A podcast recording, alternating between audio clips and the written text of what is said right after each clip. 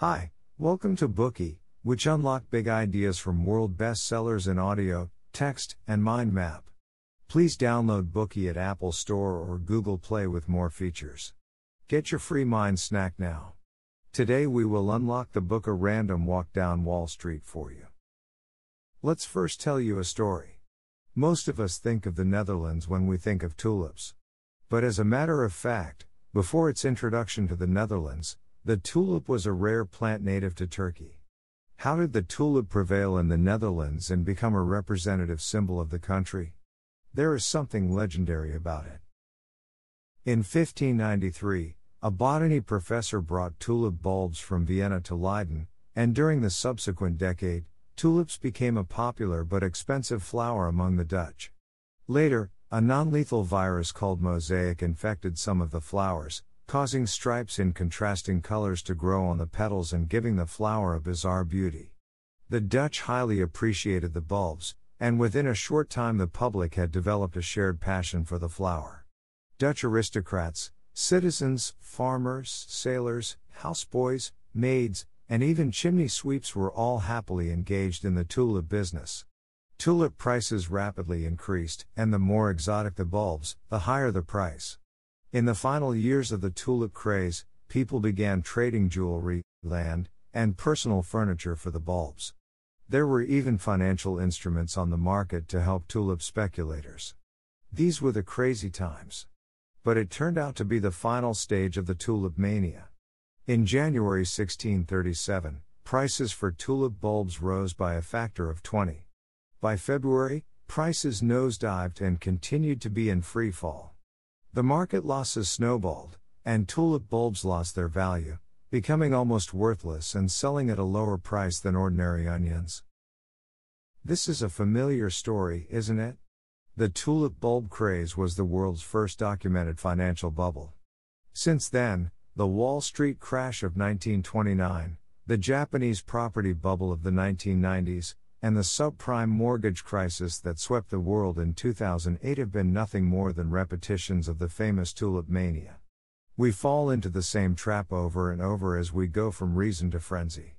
Why have there been so many speculation frenzies even though we see the same story play out again and again throughout history? How should we as investors avoid investment traps and obtain positive returns in the stock market? A random walk down Wall Street gives us the answer. Before getting into the book's content, we'd like to explain its title A Random Walk Down Wall Street. We are all familiar with Wall Street. It is the financial center of the United States. So, what does random walk mean?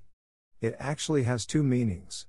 First, it refers to the ease with which readers can navigate the financial markets as if on a leisurely stroll down Wall Street. Second, Random walk signifies that short term fluctuations in stock prices cannot be predicted.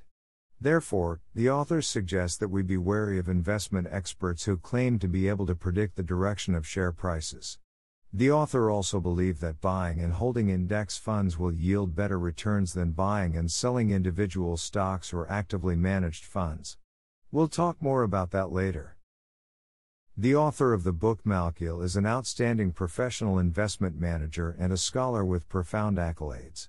He received his PhD from Princeton University and later served as director of the Bendheim Center for Finance and chair of the economics department at Princeton.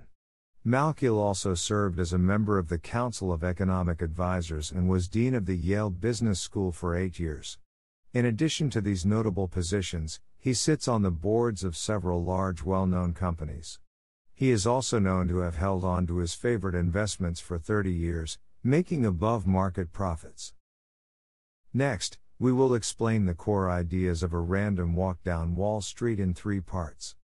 First, are Wall Street elites reliable? Second, ways to reduce investment risks. Third, three types of random walk investment methods. Let's start with the first question Are Wall Street elites reliable? You may wonder why couldn't Wall Street investment analysts and securities traders make predictions ahead of the financial crisis, like weather stations before a storm? Aren't they professional? To address this question, Malkiel quipped that blindfolded chimpanzee throwing darts at the stock listings can select a portfolio that performs as well as those managed by the experts. This is his way of asserting that the Wall Street elites aren't reliable. To judge the Wall Street elites accurately, let's take a look at their stock picking methods. According to their different stock analysis methods, we can divide these elites into two groups technical analysts and fundamental analysts. Technical analysis in a nutshell is the process of plotting and interpreting stock charts. These analysts plot the lowest, highest, and closing prices of stocks on a daily basis, using a vertical line to connect the three dots representing the prices. This is done each day to complete the preliminary charts they would analyze. They create many terms like resistance level, support levels, pierces the neckline, and violating the lows that later catch on. The technical analyst's method can be summed up as looking at pictures and explaining things. They don't even bother understanding a company's industry or business as long as they have charts. They believe that all important information about a company's earnings, dividends, and future performance is automatically reflected in its share prices. Therefore, they think they can understand a company's fundamentals simply by studying its past stock price. Furthermore, they believe that stock prices will always move in line with the trend. They can determine when to buy and sell in the future by identifying the trend based on the stock's previous movements. They also believe that a stock that is rising tends to keep on rising, whereas a stock at rest tends to remain at rest. Now, why are these analysts so confident in the trends reflected by the charts? It's because they know well how mass psychology and herd mentality work in stock market. For example, when people see a positive stock trend, they will follow the trend and push the price higher. Also, the public tends to believe that people have unequal access to information about a company's good or bad dynamics. Therefore, when a company has good news, with the spread of the news, more and more people will know. Thus, more people buy its shares and push up the price.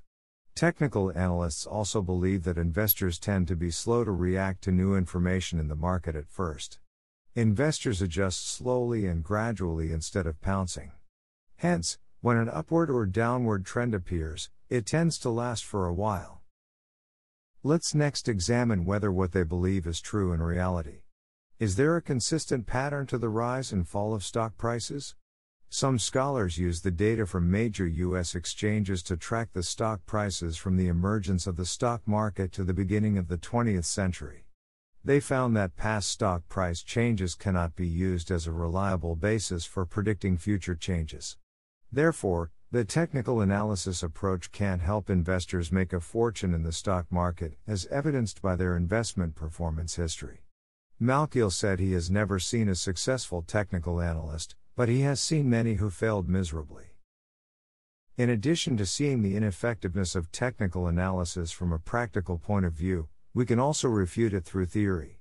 Technical analysts believe that stock prices will continue to rise when there are positive signs in the market. However, Malkiel said such techniques are ultimately self defeating. As more and more people use it, the value of any technique depreciates. No buy or sell signal can be worthwhile if everyone tries to act on it simultaneously.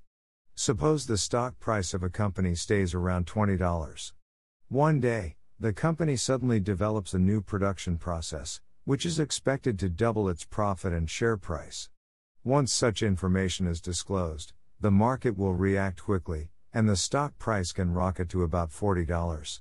Malkiel summed up the process in one sentence if some people know that the price will go to 40 tomorrow, it will go to 40 today. Technical analysis has also given rise to some pretty half baked theories, such as hemline theory and the Super Bowl indicator. Hemline theory contends to have found a historical relationship between the length of women's hemlines and stock prices. The theory argued that you only need to look at the hemline on women's dresses to tell whether the stock market has gone up or down this year. In the late 19th and early 20th centuries, for example, stock markets were rather dull, and women's hemlines were low. After a while, the great bull run of the 1920s arrived as hemlines moved up. Then, long skirts came back into fashion and hemlines fell again, followed by the great stock market crash of the 1930s. Hemline theory and similar theories may fit in some years, but a year by year examination reveals that it is nothing more than an unbased causation. The book explains in detail that the ladies' dress actually fell in 1927, yet the peak of a great bull market came after that. Now that we have revealed the folly of technical analysis, let's look at fundamental analysis. About 90% of Wall Street securities analysts use fundamental analysis. How does it work? These analysts judge the fair value of a company by estimating its sales, operating costs, tax rates, depreciation, and the sources and costs of its capital requirements. This approach may sound more rational than technical analysis, but does it really work? In fact, we only need to look at the investment performance of securities analysts to find out. Malkiel picked some of Wall Street's most prestigious firms and compared their analysis with actual data from the companies involved. It turns out that the predictions of these analysts who conduct a lot of industry research and data analysis were not as accurate as some of the simplest forecasting models. In other words, if you pay a professional to do fundamental analysis before you invest, you won't get much better returns than if you just buy random stocks. By now, you might be feeling a bit confused. Fundamental analysis sounds reasonable, and with so many people using it, how can it be useless? According to the author, several factors influence share price forecasts made by fundamental analysts. An example is the effects of randomness. Many important changes that affect a company's prospects are by their very nature random and unpredictable. For example, in the biotechnology industry, a company announced in 2013 that it was hopeful of developing a drug to treat liver cancer, sending its share price soaring. However, the drug ultimately failed to meet the standards of clinical trials, and the stock plummeted, losing 90% of its value. Aside from the effect of randomness, a more critical factor is that companies often falsify and produce unreliable financial statements. A company's income statement is like an iceberg floating on the sea. What analysts and investors can see surely is important, but what lies below sea level is far more important. For example, some companies often report pro forma earnings, which means that all bad expenses are not included, rather than actual earnings. They hope to let investors see the bright future of their company through this lie, and keep driving up the stock price. Companies like Kodak, Xerox, Motorola, and others have more or less tampered with their financial statements. As a result, analysts are actually in a fog. If that is the case, then how reliable can their forecasts be? Besides, you'll find that securities analysts rarely advise investors to sell stocks. They would suggest buying more often. That's because since the 1970s, brokerages have made a large portion of their profits from selling new shares and getting paid hefty underwriting fees. To help companies sell more shares, analysts are essentially no longer providing investors with objective analysis.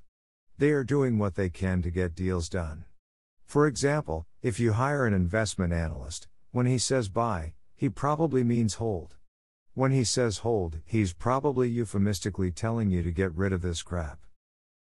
In general, fundamental analysis is not objective and effective, nor is it reliable. Even Benjamin Graham, the legendary Wall Street investor known as the father of fundamental analysis, reluctantly concluded that people could no longer rely on fundamental analysis to deliver outstanding returns. Of course, if you want to learn more about rational analysis and investing, we also have a Bookey devoted to investment guru Graham's masterpiece, The Intelligent Investor, for you to listen to.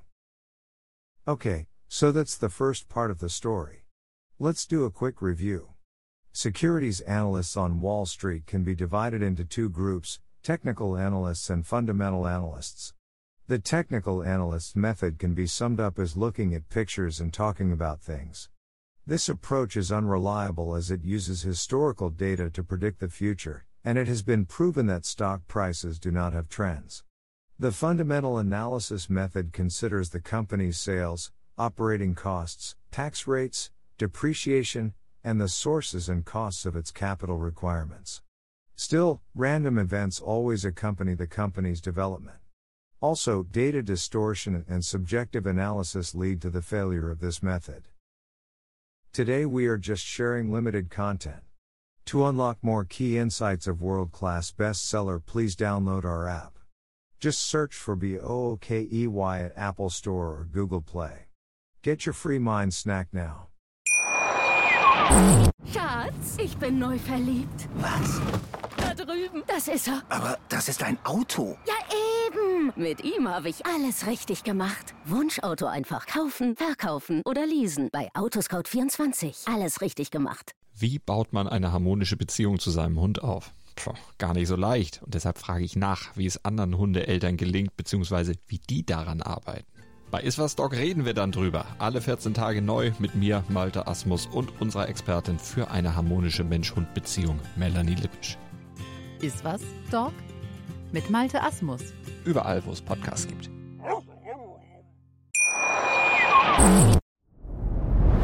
Dir hat dieser Podcast gefallen? Dann klicke jetzt auf Abonnieren und empfehle ihn weiter. Bleib immer auf dem Laufenden und folge uns bei Twitter, Instagram und Facebook. Mehr Podcasts findest du auf meinpodcast.de. Schatz, ich bin neu verliebt. Was? Da drüben. Das ist er. Aber das ist ein Auto. Ja, eben. Mit ihm habe ich alles richtig gemacht. Wunschauto einfach kaufen, verkaufen oder leasen. Bei Autoscout24. Alles richtig gemacht.